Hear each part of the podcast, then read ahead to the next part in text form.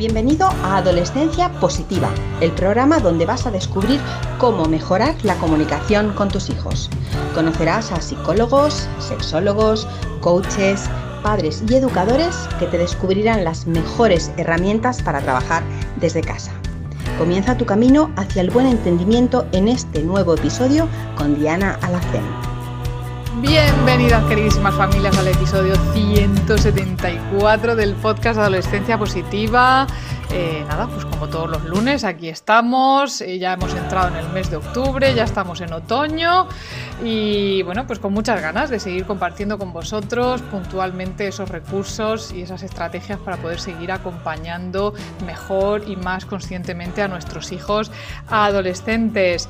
Vengo con una noticia, bueno, como casi todas las semanas, yo siempre tengo algo que ofreceros y en esta ocasión os voy a ofrecer una masterclass que voy a dar la semana que viene, el próximo lunes 9 de octubre, donde voy a hablaros sobre cómo motivar y ayudar en el desarrollo personal de nuestros hijos, crecimiento personal de nuestros hijos adolescentes. Os voy a dar pautas, herramientas. Bueno, no os voy a revelar mucho porque la gracia está en eso, ¿no? En que podáis asistir a esa masterclass que, bueno, eh, me suelen preguntar, ¿cuánto va a durar? Pues creo que una hora y media o por ahí más o menos Em, va a quedar grabada. De acuerdo, va a quedar grabada durante, pues voy a, estoy pensando entre dos o tres días para que podáis verla si no podéis estar en directo, pero claro, eh, la grabación solo la va a recibir aquellas personas que se inscriban. Entonces lo que voy a hacer es dejaros bajo las notas de este podcast el enlace a la inscripción eh, para esta masterclass, que como digo es totalmente gratuita, ¿de acuerdo? Así que bueno, pues os espero el próximo lunes 9 en nuestra super masterclass. Em, hoy vengo a hablaros de algo que eh, viene sucediendo casi siempre a, a principio de curso y es esos adolescentes que tienen cierto miedo eh, o cierta desmotivación a la hora de ir al instituto, ¿no? Cuando tienen, no se sienten bien, cuando van a clase, no le gustan sus compañeros. Ah, eh, normalmente sí que es verdad que cuando empieza el curso, pues llegan esos reencuentros, ¿no? De cuando no nos hemos visto en verano, las risas en el recreo, en los patios, nuevas amistades, nuevos compañeros, pero es verdad que para algunos, tanto niños como adolescentes, también hay cierto miedo, cierto temor a acudir al centro escolar. Que vamos a ver cómo podemos ayudar a nuestro hijo, a nuestra hija cuando tiene estas sensaciones, ¿vale? Ya sabemos que el estrés es un mecanismo de supervivencia que nos mantiene alerta y en el instituto, como a lo largo de toda la vida, es normal sentir esos nervios ante determinados cambios eh, y también con respecto a las evaluaciones, ¿no? cuando tenemos exámenes. Si ese estrés desaparece después de ese examen o tras unos días de haber empezado con ese nuevo profesor o esos nuevos compañeros, entonces no hay aquí ningún motivo de preocupación, ¿vale? El problema viene cuando esa angustia es más profunda y llega a resultar pues incapacitante, ¿no? Cuando el adolescente o la adolescente tiene un miedo tan, tan grande, tan desproporcionado que se siente incapaz, tanto psicológica como físicamente, de acudir al centro. Y aquí es entonces cuando hablamos de una fobia escolar que en algunos casos pues puede, eh, puede requerir el, tratamiento psicológico. Nosotros siempre desde aquí queremos eh, compartir herramientas y recursos, pero eh, tenemos muy claro que a veces pues, necesitamos de ese tratamiento o de esa ayuda extra, ¿vale? Aquí llegamos hasta donde podemos, así que en este audio pues vamos a, a ver cómo podemos detectar si lo que le sucede a nuestro hijo podría ser esa fobia escolar y, o simplemente son nervios puntuales y cómo podemos acompañar de alguna manera, ¿vale? Lo primero es entender cuáles son los síntomas de esta fobia escolar. Eh, no se trata de hacer novillos, sin más, no son excusas que nos da nuestro hijo porque no ha estudiado para el examen de mañana, es un problema real que afecta entre un 3 y un 5% de los niños y las niñas en edad escolar y que hay que tomarse bastante en serio, ¿vale? Es un trastorno que se manifiesta de forma ligeramente diferente en niños pequeños, mm, los que se puede confundir a veces con la angustia de la separación de los padres, y en adolescentes a partir de los 12 años, ¿no? cuando cambian de, pasan de un ciclo a otro, de un, de un edificio a otro, de un colegio a otro, por lo que nos gusta aclarar que lo que vayamos a decir aquí, pues eh, nos vamos a referir siempre a esta edad adolescente que es donde, bueno, estamos un poquito más especializados, ¿no? ¿Cuáles son entonces esas manifestaciones comunes? Lo primero es la anticipación de consecuencias negativas asociadas a la escuela. El miedo, por ejemplo, pues a recibir una mala nota, a la burla de los compañeros, a que un profesor me vaya a regañar. Eh, también suelen ser chavales que se eh, autoevalúan negativamente sobre sus propias capacidades, eh, tienen, están preocupados por no ser suficientes, por no llegar al nivel, por no conseguir amigos tienen una tensión muscular elevada, incluso posibles temblores. Eh, ya digo, hay síntomas físicos también, náusea, sudoración, falta de aire, vómitos, mareos, ataques de pánico, dolores de barriga. Lo de los dolores de barriga es, bastante común. Eh, Luego hay veces que también pueden tener una conducta muy negativista, ¿no? No se quiere vestir, no quiere desayunar, se encierra en su cuarto, no se quiere levantar, o a veces lo expresan verbalmente diciendo que simplemente no quieren ir a la escuela.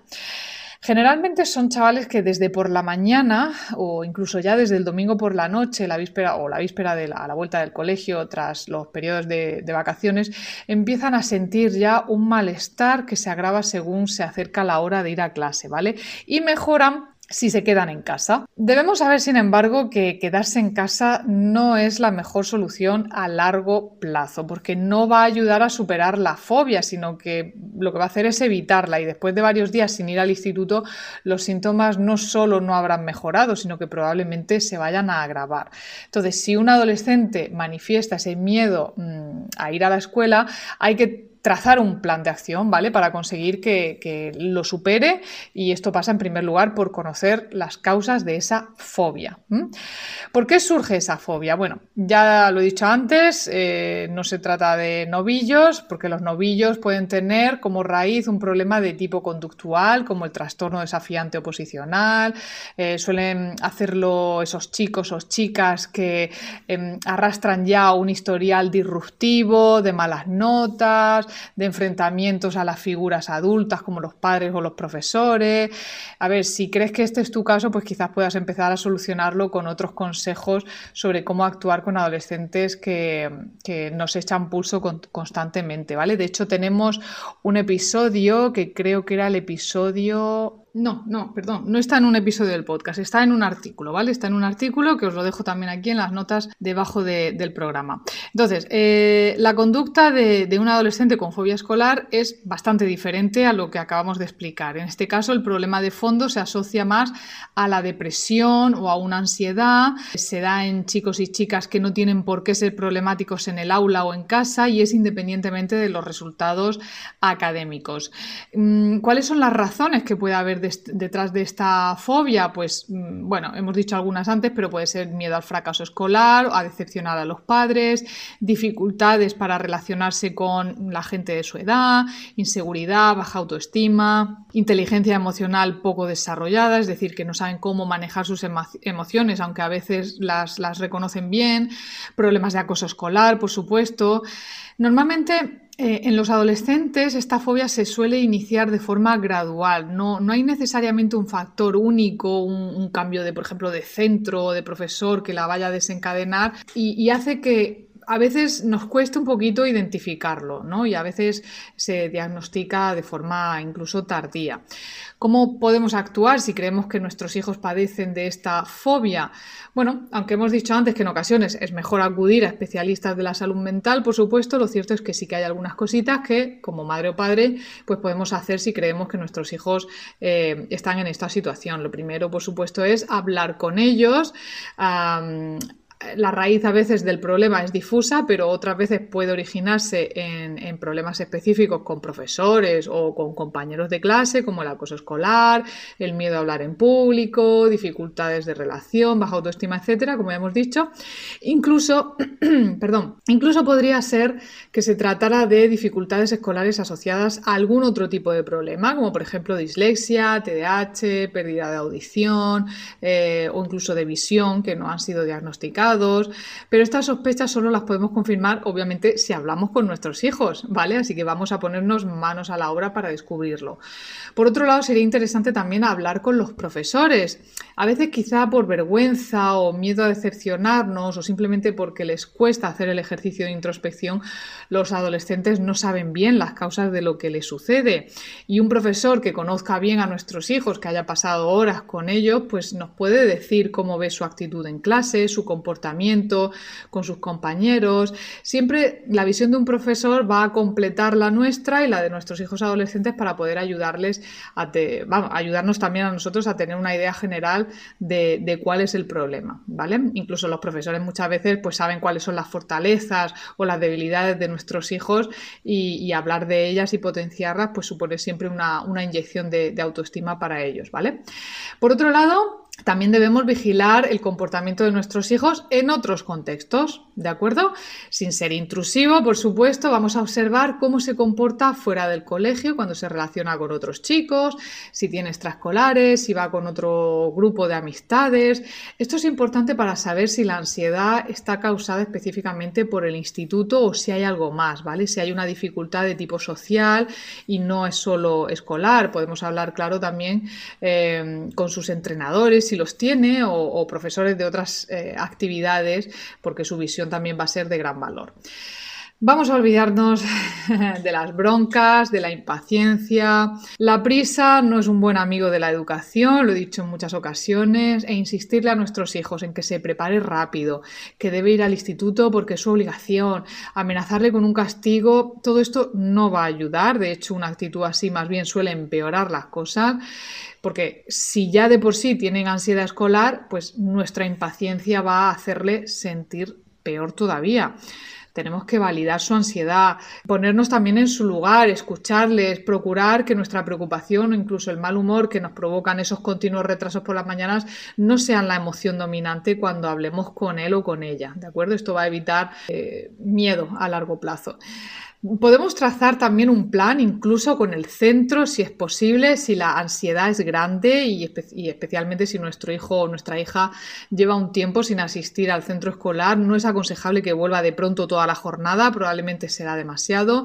Podemos hablar con el colegio, con el equipo directivo, con su tutor, em, con el departamento de orientación también, por supuesto, y así ver si puede quizá volver pues un par de horas al día, ¿vale? Siempre las mismas horas determinadas asignaturas en las que se siente mejor, que el regreso a la escuela sea gradual, ¿vale? Esto es fundamental para que la ansiedad no le vaya a desbordar y en algunos casos incluso es conveniente que el adolescente tenga permiso para salir del aula a tomar aire o calmarse o sustituir algunos exámenes por otro tipo de prueba. Este mensaje pues se lo transmito también a los profesores que dan clase que a veces eh, los adolescentes necesitan salir a respirar y debemos darles ese permiso permiso, ¿no? Somos carceleros. El, caso es que aquí debemos ser flexibles, pero también tenemos que tener un mismo objetivo, que es eh, que poco a poco vaya regresando a ese horario completo, pues quizás en dos semanas, un mes, en fin, el tiempo que consideréis necesario, ¿vale? Y esto del adolescente, pues también debe saberlo.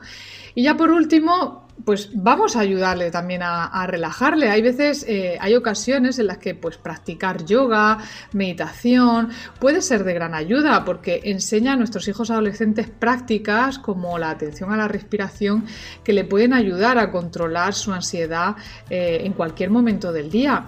Mm, quizá mm, podamos incluir alguna de estas rutinas por la noche antes de acostarse o al comenzar el día. Se trata de que nuestros hijos aprendan a bajar el ritmo y a ser menos autoexigentes y, aceptarse. Y sobre todo recuerda que pase lo que pase, eh, si trabajamos mano a mano con nuestros hijos podremos también encontrar la solución que mejor se adapte a su carácter y a sus necesidades, puesto que la fobia escolar cuando se detecta y se trata a tiempo se termina superando. Así que bueno, me encantará leer tus comentarios bajo el texto la próxima semana eh, voy a intentar, no sé si la próxima semana o la siguiente, pero voy a tener aquí a una invitada que nos va a dar algunas técnicas de relajación, tanto para la fobia escolar como para eh, los exámenes, ¿no? esa ansiedad y esos nervios que muchos eh, adolescentes tienen ante un examen. Y nos va a dar algún ejercicio también que podemos poner en práctica. Estará con nosotros María Nieto. Y de momento, pues te dejo, te recuerdo eso, que el lunes día 9 tendremos esa super masterclass gratuita sobre la motivación y el crecimiento, el desarrollo personal de nuestros hijos adolescentes y que te espero, que tienes el enlace bajo las notas de este podcast. Muchísimas gracias como siempre por estar ahí un lunes más, agradezco tus comentarios, tus cinco estrellas en Spotify y en cualquier eh, plataforma desde la que nos estés escuchando y seguimos trabajando. Nos vemos la semana que viene. Chao. Gracias por formar parte de la tribu de Adolescencia Positiva. Esperamos tus comentarios y opiniones sobre este podcast ya que nos ayudará a seguir con este maravilloso proyecto. Si deseas seguir formándote con nosotros, visita la web adolescenciapositiva.com y recuerda, los buenos hábitos formados en la adolescencia marcan toda la diferencia.